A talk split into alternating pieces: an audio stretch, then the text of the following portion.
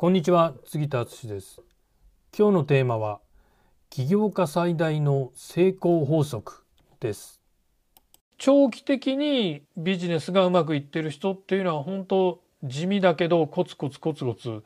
実際ねやられてますよ。あのこれはスポーツ選手もそうだし我々ビジネスパーソンもそうだというふうに思います。例えばこうやって SNS で情報発信するライブとかやっていくっていうのもコツコツやっていくっていうのを私はねあの目標の一つにしています。僕の好きな言葉があるんですけど毎日同じ時間に起きて自分が優先すべきことをコツコツ行うしかない成功したいのであれば優先すべきことをコツコツ行うしかないこれがもう最大の成功法則だっていうふうに私も思いますしそういうふうな言葉を私の先生から聞きました。